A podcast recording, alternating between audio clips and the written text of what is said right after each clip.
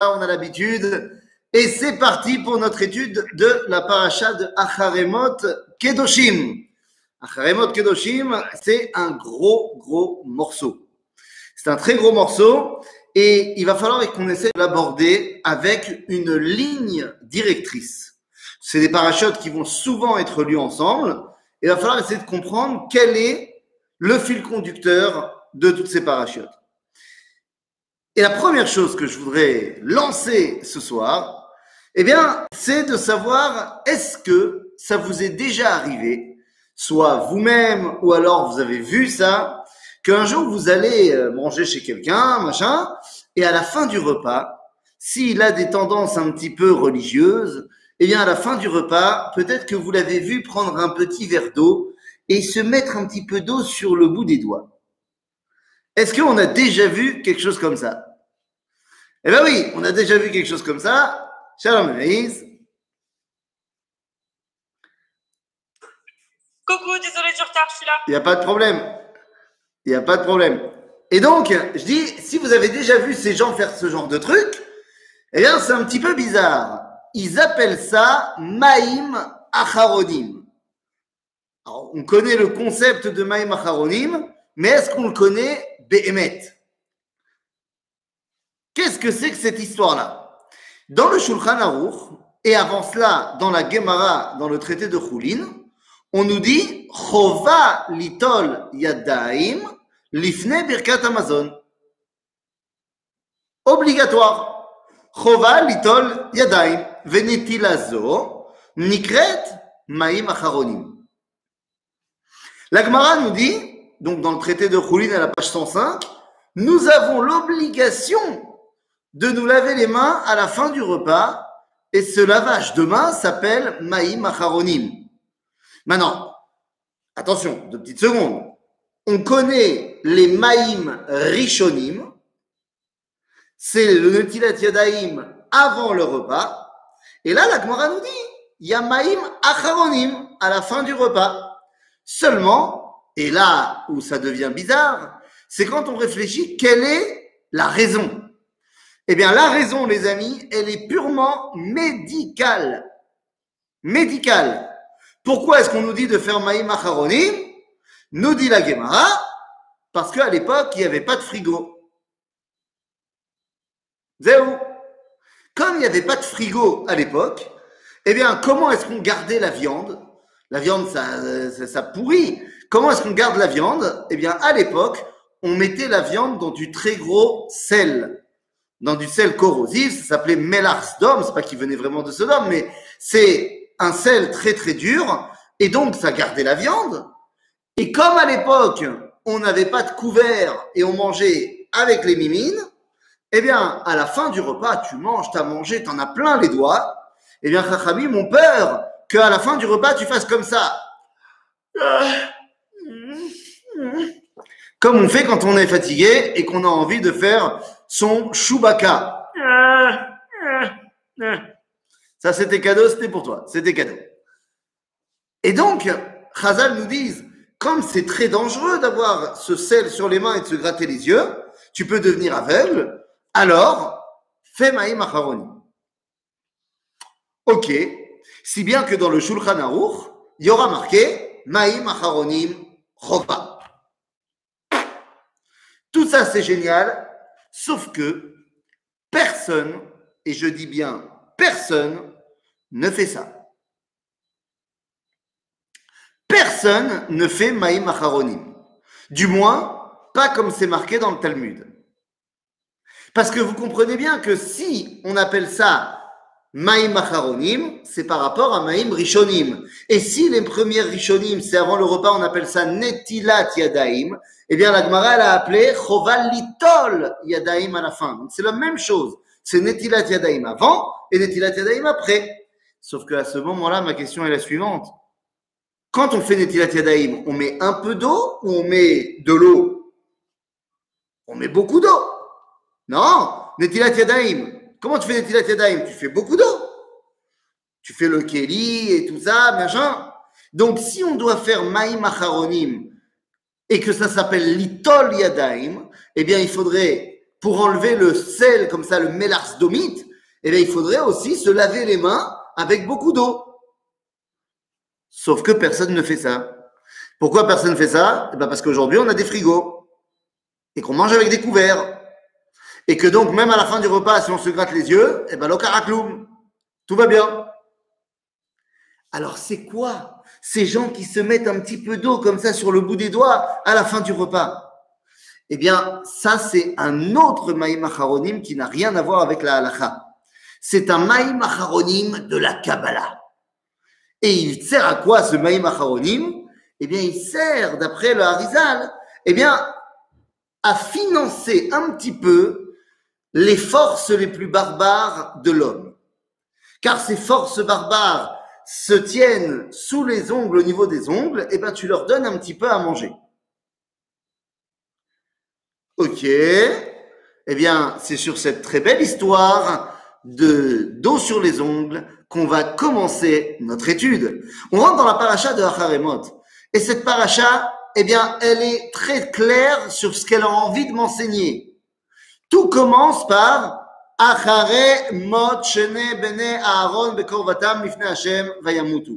c'est-à-dire que toute la paracha qui va me m'expliquer comment le Kohen Gadol il doit travailler à Yom Kippour et tout ça, elle me dit tout commence après la mort des enfants de Aaron. En d'autres termes, voilà ce que eux ils ont fait. Je veux pas que tu fasses ça. Moi, je veux que tu vives. Le fil conducteur de Acharemot et Kedoshim, on va le voir, c'est la vie. Je veux que tu sois en pleine possession de ta vie. Alors comment on fait tout ça? Eh bien les amis, c'est très simple.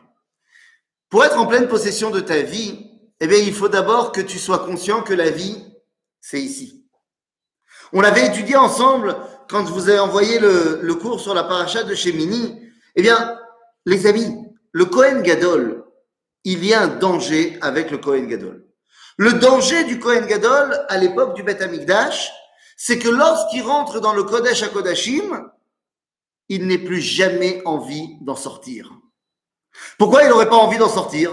Mais parce qu'il est arrivé dans un état tellement extraordinaire. Pourquoi tu veux qu'il revienne ici dans ce monde avec le corona? Il n'a pas envie. Donc il reste là-bas. Comment ça s'appelle rester là-bas? Eh bien, on l'avait expliqué à l'époque, ça s'appelle rentrer dans le huitième jour. Nous sommes dans notre monde dans le septième jour. D'après les jours de la création, Dieu a créé le monde en six jours, et le septième jour, il a donné à l'homme, eh bien, de parfaire la création. Notre univers, c'est le septième jour. Ça fait 5781 ans qu'on est dans le septième jour. Le Beth Amigdash et a fortiori le Kodesh HaKodashim, c'est le huitième jour. Et donc, lorsque le Kohen Gadol rentre là-bas, il n'a pas envie de revenir il est tellement bien là-bas, il veut rester. Et c'est pourquoi on lui dit, mais non, reviens avec nous. À tel point que le Zohar va nous expliquer qu'on lui mettait une corde autour du pied. Évidemment, c'est pas une corde physique, puisque c'est marqué dans le Zohar, c'est pas marqué dans le Talmud. Mais elle veut dire quoi, cette corde? Eh bien, cette corde, elle veut dire, reste avec nous, mon ami. Non, non, non, non, non. Je vous rassure, ça ne veut rien. C'est pas une histoire de euh, à l'époque il mourait dans le Kodesh à Kodashim, alors fallait pouvoir le tirer. Tout ça, c'est des ch'touillottes. Nulle part il est fait mention d'un Kohen Gadol qui meurt dans le Kodesh HaKodashim, il est fait mention l'inverse. Dans la Gemara, dans le traité de Yoma, à la page 10 et 11, eh bien, on fait référence justement à ces Kohanim Gdolim qui vivaient à l'époque du Second Temple et qui étaient pour la plupart corrompus. Ils achetaient la Keuna Gdola à Rome. Et le Talmud nous dit que lorsqu'ils transgressaient l'enseignement des Chachamim dans le Kodesh HaKodashim, ils recevaient une punition. Et c'était quoi cette punition? Lo ayu mesaimim et shnatam. Ils ne terminaient pas leur année. Mais alors là, les amis, euh, les mathématiques. S'ils ont fauté à Kippour, et que la punition, c'est qu'ils ne terminent pas l'année, eh bien, ils ne mourront pas à Kippour. Ils mourront n'importe quand dans l'année, mais pas à Kippour. Ce n'est jamais arrivé qu'un Kohen Gadol meure dans le Kodesh HaKodashim.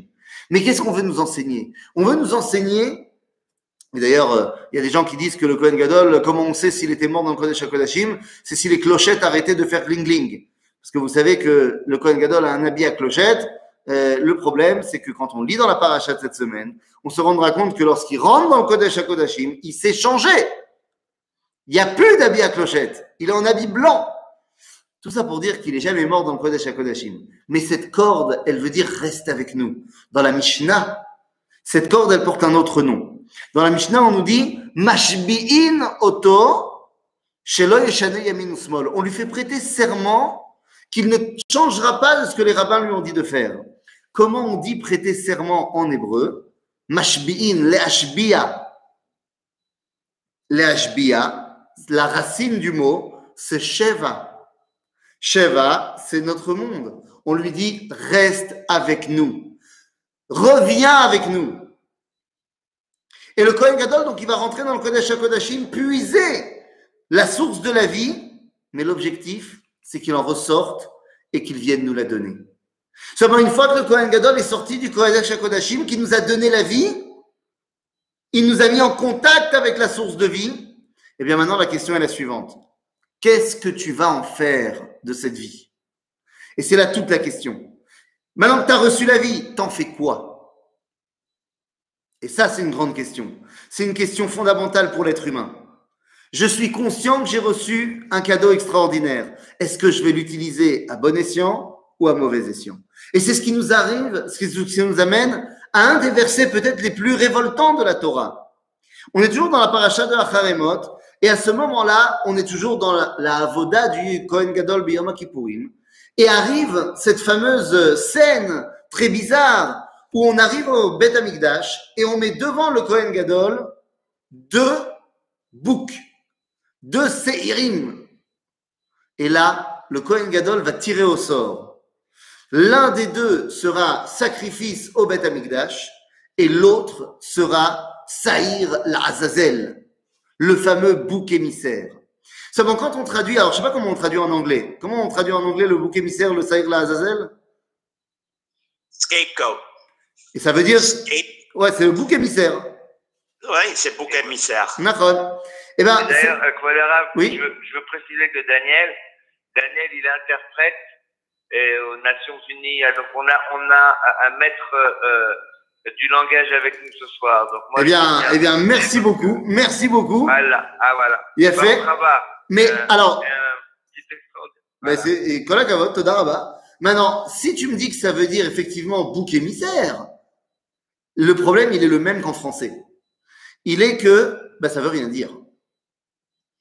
Regardez le verset en hébreu et dites-moi si ça sent pas l'idolâtrie. Le verset en hébreu nous dit la chose suivante, on est dans le livre de Vaïkra au chapitre 16, Tet Zain, dans les versets Zain à Yud, de, les versets 7 à 10. Que nous dit le livre de Vaïkra On nous dit comme ça. Velakach et shnei aseirim, donc Aaron a pris les deux boucs, ve'emid otam lifnei Hashem, il les a placés devant Dieu. Petacho el moed, à l'entrée du Mishkan. Venatan Aaron al goralot. Et c'est là que le bas blesse. Regardez. Goral echad echad l'Azazel. Et là, c'est révoltant. Parce que qu'est-ce que ça veut dire? Ça veut dire, un Saïr va être envoyé pour Dieu et un pour Azazel. Je ne sais pas ce que ça veut dire Azazel pour l'instant. Mais je sais une chose, c'est qu'on me l'a mis face à Dieu. Moi, je croyais que le monothéisme était euh, le motto du judaïsme. Je pensais qu'on ne croyait qu'en un seul Dieu. Et là, on me dit, il y a un séhir pour Yudke Vavke et un séhir pour Azazel. Même si je ne sais pas encore ce que c'est Azazel, j'ai l'impression d'entendre une dualité. Comme s'il y avait deux entités. Un Dieu et un autre chose. Et ça, c'est terrible parce que le judaïsme, a priori, nous dit Hachem Echad. Donc, qu'est-ce que ça veut dire Echad l'Hachem, ve'Echad l'Azazel? Sipur Azé. Certains ont voulu dire non, Azazel, c'est le nom de l'endroit où on envoie le, le bouc. Seulement à ce moment-là, tu aurais dû dire un bouc pour le Mikdash et un bouc pour Azazel. Le fait qu'on mette en parallèle, Dieu et Azazel, ça sent pas bon. C'est quoi Azazel? Bien les amis, Azazel, c'est ce qu'on appelle dans le jargon euh, rabbinique un malach. Mais comme vous le savez, les malachim, les anges, eh bien, c'est quoi? Si on devait donner une définition des malachim, parce que ange, angel, c'est une traduction, ce n'est pas une définition. Quelle est la définition du malach? Eh bien, c'est l'expression de la volonté de Dieu. Malach égale expression de la volonté de Dieu. Exemple, l'expression de la volonté de Dieu de guérir s'appelle Rephaël. Ok, donc le malach Rephaël, c'est la volonté de Dieu de guérir. la volonté de Dieu d'être puissant s'appelle Gavriel. Gibor. La volonté de Dieu d'éclairer le monde s'appelle Ori-El. La volonté de Dieu d'avoir des ordinateurs s'appelle Intel. C'est pareil, c'est le même truc. Et alors le problème, c'est que c'est qui Azazel Eh bien, Azazel, les amis, eh ben oui, tu l'avais pas vu venir celle-là. Eh ben, qu'est-ce que je te dise? Azazel, c'est la volonté d'utiliser les forces de Azout. Mazé Azout, Az, ce sont les forces primaires, brutales, la force brute, c'est Az. Et ces forces-là, eh bien, elles sont présentes dans l'homme. Des fois, quand on pète un câble, eh bien, on met en avant nos forces brutales. Ça arrive. D'ailleurs, pourquoi est-ce qu'on emmène un bouc? Un bouc, en hébreu, ça se dit saïr. Pourquoi est-ce que le saïr, le bouc, il s'appelle saïr? Parce que c'est soer. Parce que c'est, plein de fougue. Le saïr, le bouc, il court partout, il grimpe sur les montagnes. Tu peux pas l'attraper. C'est ces forces-là, ces forces qui sont présentes dans l'homme. Et on va leur dire la chose suivante. On va vous donner à manger, entre guillemets. On va donner un saïr, la Azazel. D'ailleurs, l'endroit où on donne le saïr, c'est aussi extrêmement violent, puisque c'est un endroit qui s'appelle Maale Michmash, c'est à peu près à 19 km de Jérusalem. Donc, imagine le Cohen, le jour de Yom Kippour, il se balade avec son bouc pendant 19 km dans le désert à côté de Jéricho. Et il va se balader là-bas et là, il y a des falaises. Il le balance par la falaise. Il va voyer. Maintenant, vous me dites, non, mais c'est Yom Kippour, euh, il se trimballe 19 km sous le soleil, machin. La Gemara, nous dit qu'il y avait des sous-côtes tous les 1000, tous les kilomètres et demi. Il y avait des sous-côtes avec à boire et à manger. Le Cohen, il avait le droit de boire et manger. Ça dit la Gemara, il y a eu un miracle. Jamais personne n'a dit j'ai faim, j'ai soif. Top En tout cas, le Saïr, la Azazel, c'est donner de la force à ces forces-là. Mais pourquoi on fait ça? Eh bien, on fait ça parce que nous dit le roi Salomon dans le livre de Michelet sona'acha achileu lechem ashkeu maim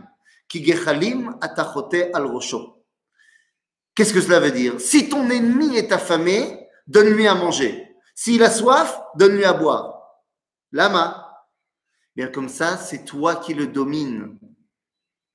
Si c'est toi qui le nourris, c'est toi son patron. On a très peur des choses qui semblent être trop fortes pour nous. Mais lorsque ton ennemi, celui qui pourrait te faire tomber, c'est toi qui le maîtrises, eh bien, il ne te fait plus peur. Ça devient un partenaire. Un petit peu comme le Yetzerara. Il faut l'utiliser. Il ne faut pas le rejeter.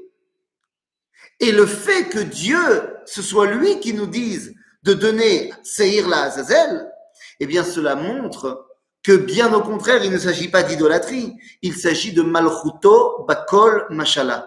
C'est-à-dire qu'il montre qu'il domine tous les éléments de ce monde, y compris ces forces qui auraient pu nous échapper.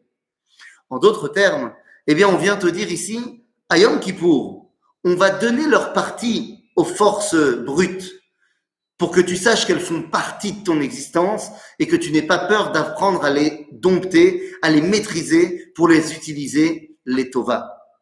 Qu'est-ce qui nous reste de ça aujourd'hui? Le fameux Maïm Acharonim avec lequel on a ouvert le cours. Parce que le fameux Maïm Acharonim, on met un petit peu d'eau, c'est Alpi à Kabbalah pour donner un petit peu à manger à ces forces-là. Et donc tu vas donner un petit peu, tu vas leur montrer que c'est toi le patron. Tu vas leur montrer que ce ne sont pas elles qui te dominent, mais au contraire, c'est toi qui es à la manœuvre, c'est toi le patron. T'as bien fait merde. Donc en fait, toute la paracha de Acharemot est en train de m'expliquer, tu vas recevoir la source de vie. Qu'est-ce que tu vas en faire? Eh bien d'abord, sache que c'est toi qui domines ta vie. Tu ne peux pas venir dire, là, c'est pas moi, c'est mon Yetzerara. Non, non, non, c'est toi. Tu es responsable de ta vie, tant pour faire le bien que pour faire le mal. Tu as reçu des forces, à toi d'apprendre à les maîtriser. Alors très bien. Et ça sert à quoi tout ça? Maintenant que j'ai reçu ces forces, je vais en faire quoi de ces forces? Les amis, c'est très simple. De quoi je vais Je vais apprendre à terminer le projet du fameux septième jour. On a dit quand le Kohen Gadol il rentre dans le Kodesh HaKodashim, il rentre dans le huitième jour. Oui, mais le but, on vient de le dire, c'est de le ramener, cette force-là, ici-bas, dans le septième jour. Rappelez-vous, rappelez-vous, alors, vous me dites si euh, mon accent euh, séfarade est bon, d'accord? Demain soir, vous allez dire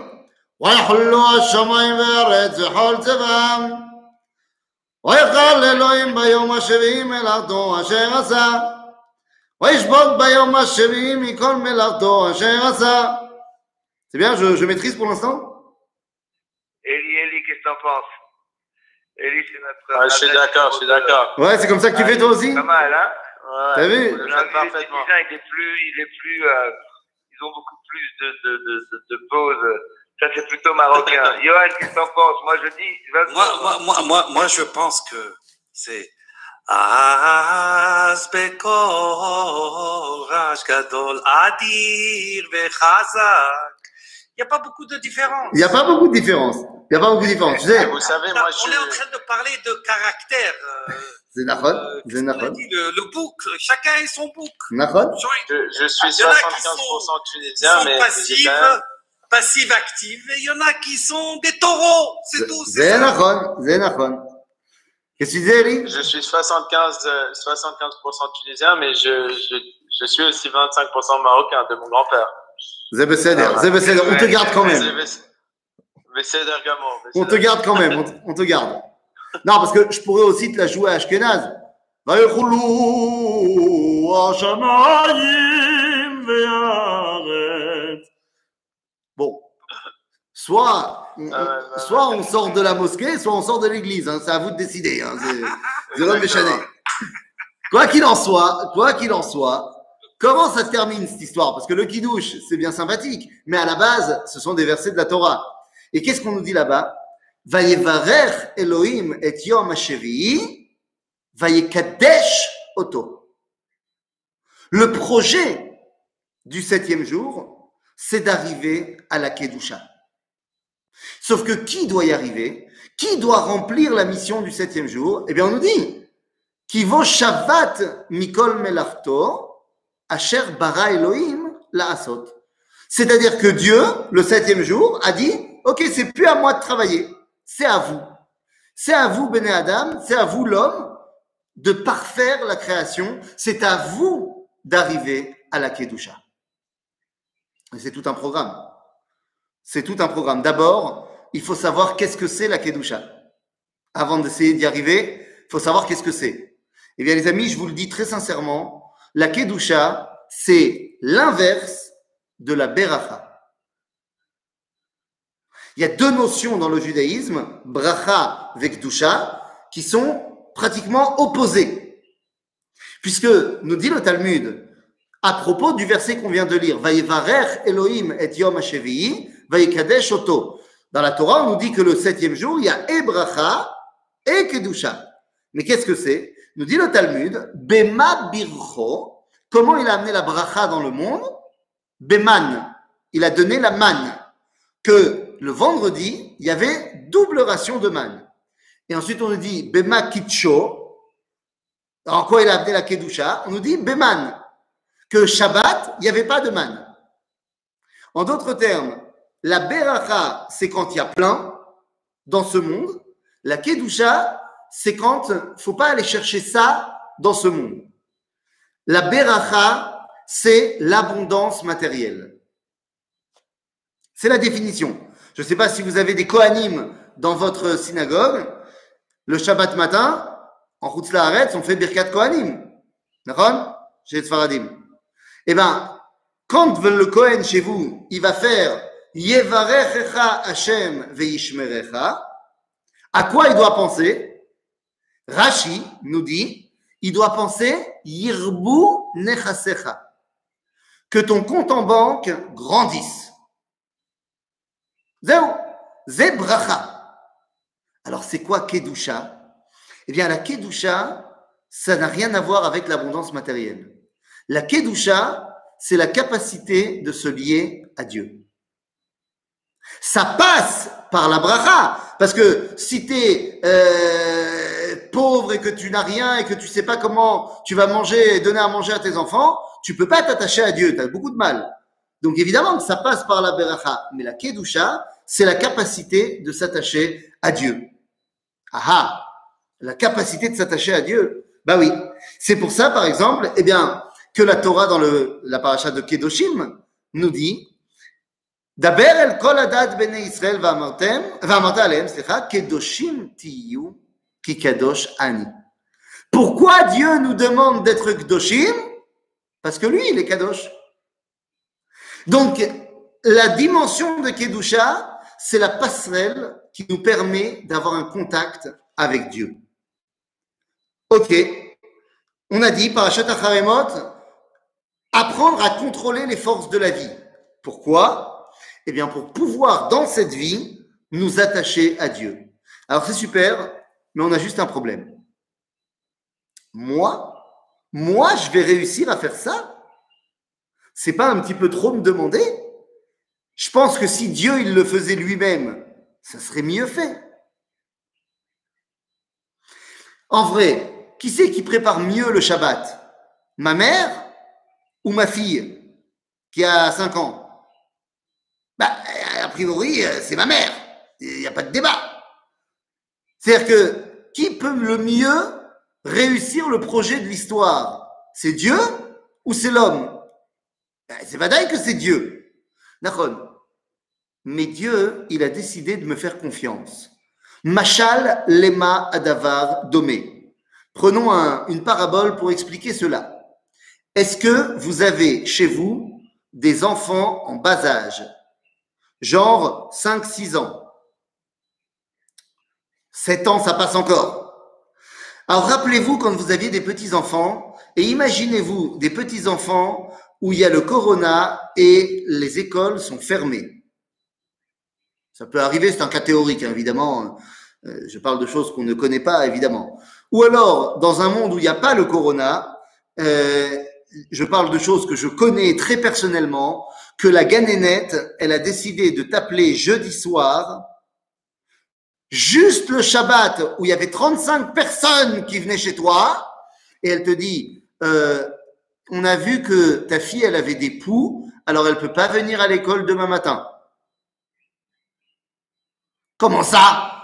Tu veux me dire que ma fille de 5 ans, elle va rester avec moi le jour où Shabbat c'est en hiver, où ça rentre à 4 heures, et je dois préparer pour 35 personnes et je vais avoir maintenant un enfant de 5 ans dans les pattes Eh bien, à ce moment-là, tu comprends ce que c'est que la définition du nudnik. Qu'est-ce que ça veut dire nudnik Eh bien, euh, veuillez m'excuser, mon cher interprète, mais je pense que la meilleure traduction du nudnik, ça s'appelle en français un chieur. Et on en a tous connu, je pense qu'on a tous été des gens comme ça, et moi le premier. En tout cas, qu'est-ce que tu fais à ce moment-là? Il vient toutes les 5 secondes et il te dit Maman, maman, maman, je peux t'aider, je peux t'aider. Et là, à un moment donné, tu dis à ton fils, ta fille bien-aimée, voilà les patates, tu vas être responsable d'éplucher les patates. Il est comme un fou, l'enfant. Et il y va, et il prend l'épluche légumes, et il y va. Toi, tu aurais fait ça en trois minutes. Lui, ça fait au moins 37 minutes qu'il est sur l'épluchage des patates. Et je te raconte pas le mélange, parce que il y a patate avec euh, morceaux de peau de l'homme et du sang. Euh, Enfin, il y a- il y, a tout dans le saladier, hein, parce que, parce que Baruch Hashem. Maintenant, c'est sûr que la mère, elle aurait pu faire ça mieux, plus vite. Nachon. Aval, on veut responsabiliser l'homme. On veut lui donner la permission et la possibilité de participer au projet divin. Alors vous allez me dire, ouais, mais qu'est-ce qui se passe si jamais, si jamais, eh bien, une fois qu'il a terminé euh, au bout de, trois heures, eh bien, tout le saladier avec les patates, il le présente avec tellement de gava à sa mère et il le lâche, il tombe, il se brise et le saladier était en verre et il y a du verre partout et il n'y a plus de patates. Qu'est-ce qu'on fait à ce moment-là? Eh bien, à ce moment-là, la mère, elle a fait un miracle parce qu'elle avait déjà une purée qui était prête au congélateur au cas où. Alors, Besséder, Akadosh Baruch il est aussi capable de faire des miracles au cas où. Mais il veut que nous, on participe. Vous savez, le Talmud, il raconte l'histoire de Tournus Rufus, enfin, dans le Midrash Tanchuma. Le Midrash Tanchuma, et dans la paracha de Tazria, il, nous fait, il nous met en scène Tournus Rufus, le romain Racha, qui vient voir Rabbi Akiva et qui lui dit, dis-moi, qu'est-ce qui est mieux, les actions de Dieu ou les actions de l'homme? Et Rabbi Akiva, il dit, bah évidemment, les actions de l'homme. Il dit, comment ça? Il dit, bah oui, Dieu, il nous a créés avec un prépuce, mais il nous a demandé de l'enlever. Dieu, il nous a donné le blé, mais nous, on en fait du pain. Donc, si tu veux, évidemment que les actions de l'homme sont préférables, parce que son rôle est de parfaire la création. Tu as reçu des forces de vie, à toi de les utiliser pour créer ce monde.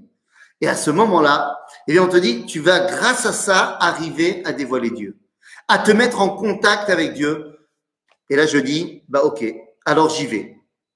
Et c'est là que je rentre dans la synagogue de Harry et je me dis, je vais tellement bien prier, je vais tellement me mettre en connexion avec Dieu, je vais réussir le projet du septième jour. Sauf que là, je redescends dans la réalité. Et j'arrive dans la synagogue, je dis de Harry, mais ça, en fait, ça peut être la mienne, hein, complètement la mienne. Et là, je me dis, je vais rentrer dans ma synagogue, je vais tellement. Et puis, euh, je me rends compte que finalement, il y a plein de gens qui parlent. Ils sont pas venus pour faire la tfila. Ils sont venus pour retrouver leurs amis qu'ils n'ont pas vus depuis une semaine. Et puis, en plus, euh, on, en- on sent déjà l'odeur du kidouche qui est en train de se préparer. Et moi, j'aimerais bien pouvoir me concentrer. Mais le problème, c'est que euh, le PSG euh, va jouer en demi-finale de la Ligue des Champions. Et il se trouve que les gens, ils ont beaucoup, beaucoup de choses à dire. Il y a Perouche Rachid Tosfot sur le PSG. Et moi, je me dis, mais, mais peut-être que finalement, alors, ce serait mieux que je m'isole dans une pièce pour prier tout seul. Je pourrais être plus en connexion avec Dieu. Dans toutes les autres religions, c'est ce qui se passe. Vous avez des temples tibétains avec des moines qui sont euh, dans des endroits inaccessibles pour être en, en, en, en vase clos, pour être complètement détaché de ce monde. Moi, je vais me concentrer spiritualité. Ken okay, Naval, ça, c'est pas juif, les amis. Nous dit la paracha de Kedoshim, je reprends le premier verset de la paracha. Le premier verset de la paracha nous dit Daber, enfin c'est le deuxième, Daber Hachem el Moshe les morts, Daber el kol adat bene Israël, va marta Kedoshim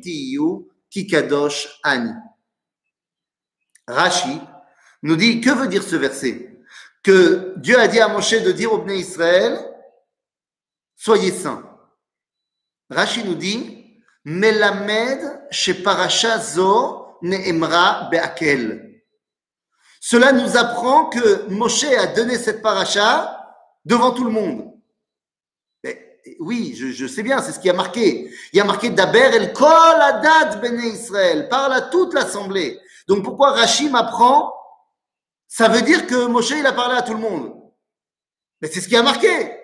Oui, mais il faut que tu comprennes. Ça veut dire que dans le judaïsme, si tu veux arriver à la Kedusha, il faut tout le monde. S'il te manque des gens dans tout le monde, tu n'arriveras pas à la Kedusha. Alors, il y a la Kedusha du Ham Israël, mais venez, on fait ça en plus petit. Je ne sais pas quels sont vos rabbins préférés, mais pensez à neuf rabbins extraordinaires. Je sais pas, vous prenez ce que vous voulez.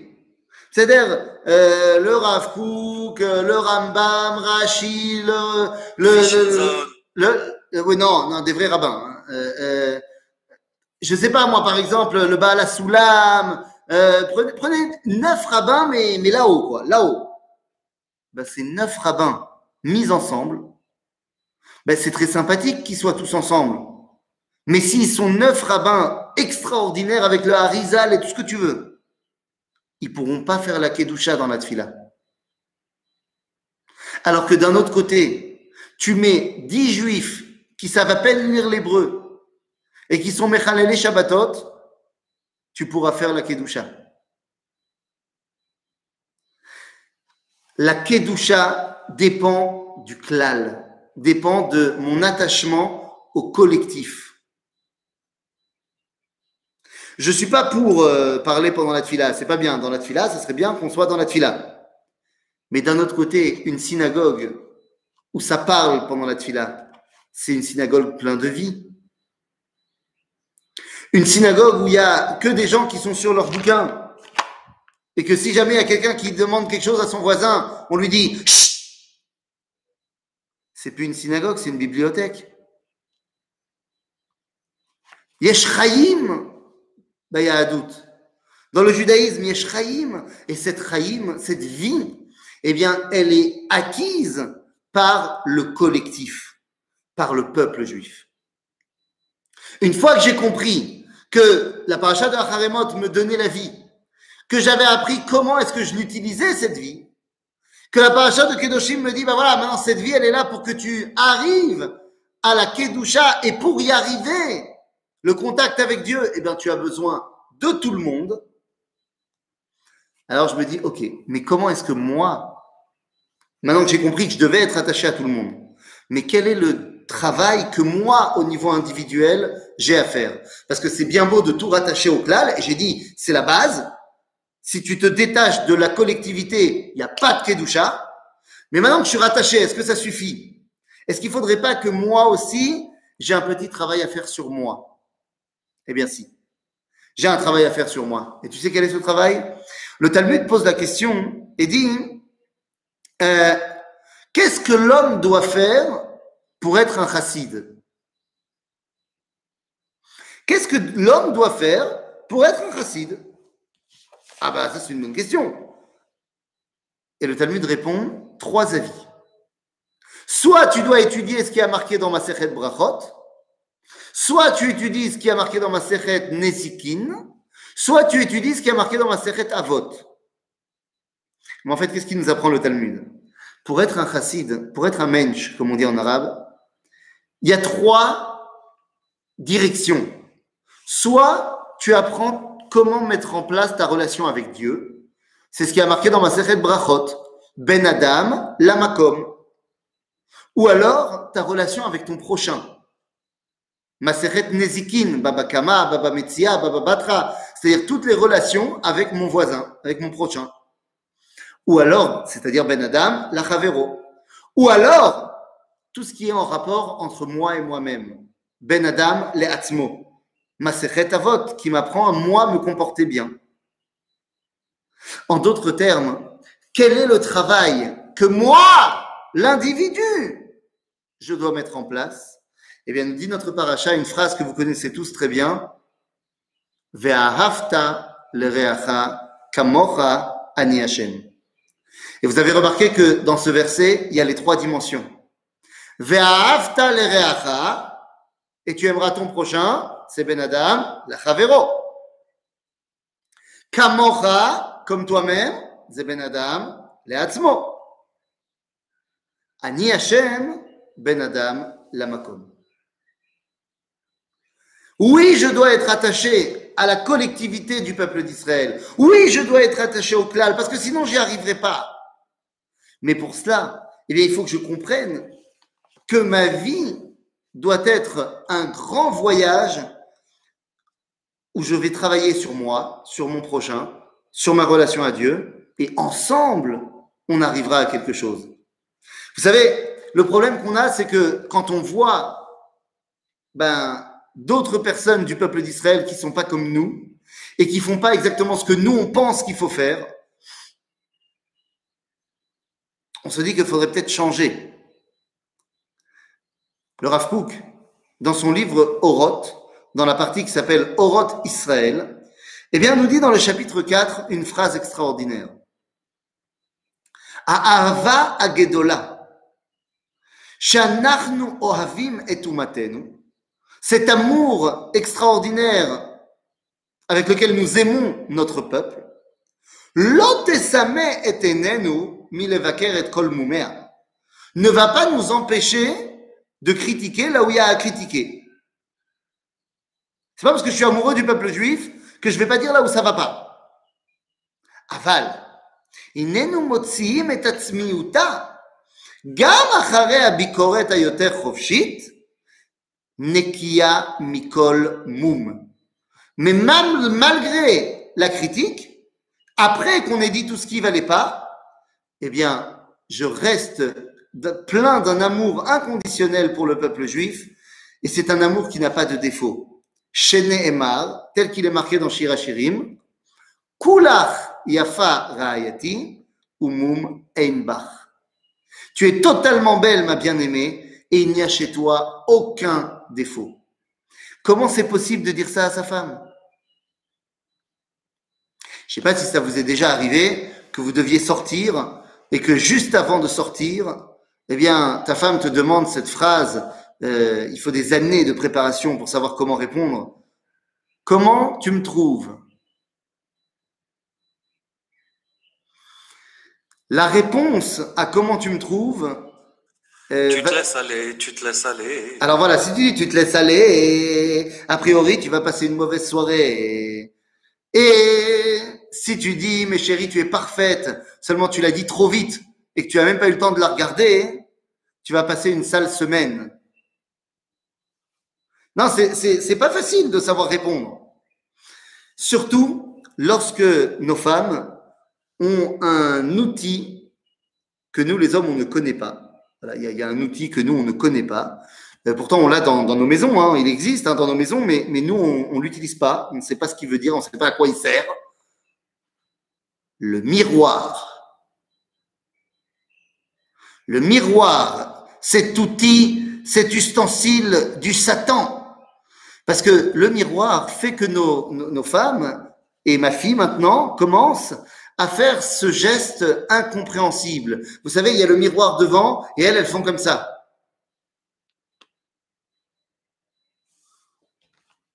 Je ne savais même pas qu'on pouvait regarder le nez d'aussi près. Je ne savais pas. Mais en fait, c'est ça le problème. C'est que quand tu te rapproches, tu vas voir le point noir qui est là. Dit le Rav Kook, pour avoir cet amour inconditionnel du peuple juif, il faut que ce soit kulach yafar ayati.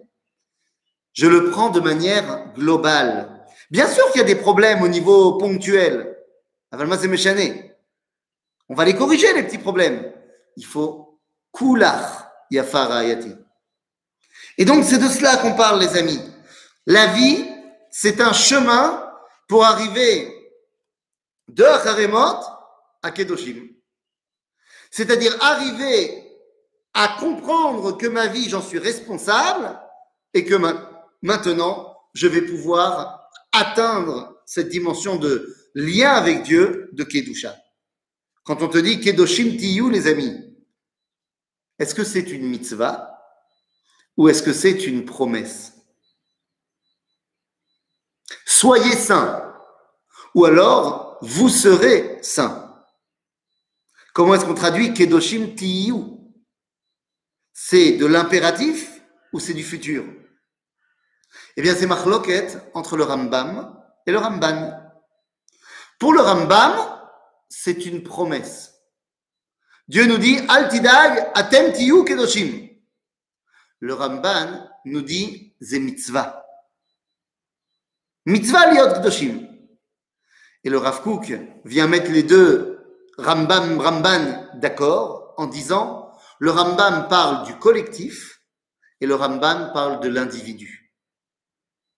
Au niveau du collectif d'Israël, on sera tous saints. C'est une promesse de Dieu. Au niveau de l'individu, il va falloir qu'on bosse, toi et moi, pour y arriver. Mais au final, on va y arriver. Et ça nous amènera à quelle dimension? Eh bien, lorsqu'on dit Kedoshim Tiyu Ki Kadosh Ani, Rashi nous dit Atayel Imachem. Atayel Imachem. Le but du jeu, c'est d'arriver à faire un tioul avec Dieu. Je voudrais qu'on comprenne deux secondes pour terminer, c'est quoi cette notion de tioul avec Dieu? Vous savez, il y a des gens qui n'ont pas une seconde dans leur journée. Et j'en vois un ici devant moi ce soir dans l'écran. Qui n'ont pas une seconde. Et d'ailleurs, moi, je trouve ça euh, incroyable parce que si moi, je dois me lever le matin pour faire le chiour, il y a des gens qui doivent rester réveillés le soir pour écouter le chiour. Et c'est pas plus facile. Euh, je ne sais pas exactement quel est ton planning, Harry, mais je pense que euh, tu essayes de rentrer à peu près 36 heures dans les 24 de la journée. À peu près. Hein, de- plus ou moins. Donc, Sot. On, on- on court tout le temps. On court tout le temps. C'est fou. Et c'est pas que tu te dis, euh, moi j'ai vu pendant cette année du Zoom, je me suis dit au début, je vais gagner plein de temps. Parce que j'aurais plus besoin d'aller à chaque endroit. J'ai essayé de trouver des points positifs dans le Zoom. Il n'y en a pas de points positifs euh, en vrai. Je préfère étudier et enseigner à quelqu'un qui est devant moi pour de vrai. Mais, mais, mais il y a quand même des points positifs. Je me suis dit, bah, j'aurai plus de temps. Ben non. Parce que tout d'un coup, j'ai pris trois cours en plus. Là où je faisais un cours parce que j'avais besoin d'y aller, de le faire et de revenir, ben maintenant, euh, le moment où j'y allais, je fais un autre cours. Et le moment où je reviens, je fais un autre cours. Ben, on continue, on enchaîne. Et donc, je me dis, mais on n'arrête pas. Mais quand on n'arrête pas, il faut qu'on se pose la question. Est-ce que ma vie, c'est d'arriver d'un point A à un point B? Et donc, plus je peux y arriver vite, mieux c'est. Ou alors, je me rends compte que le chemin entre le point A et le point B fait partie du processus. Et ça, c'est la différence en hébreu de la Torah entre la lechet, la lechet d'un point A à un point B, et donc le chemin n'est pas important, ou alors les hitalech.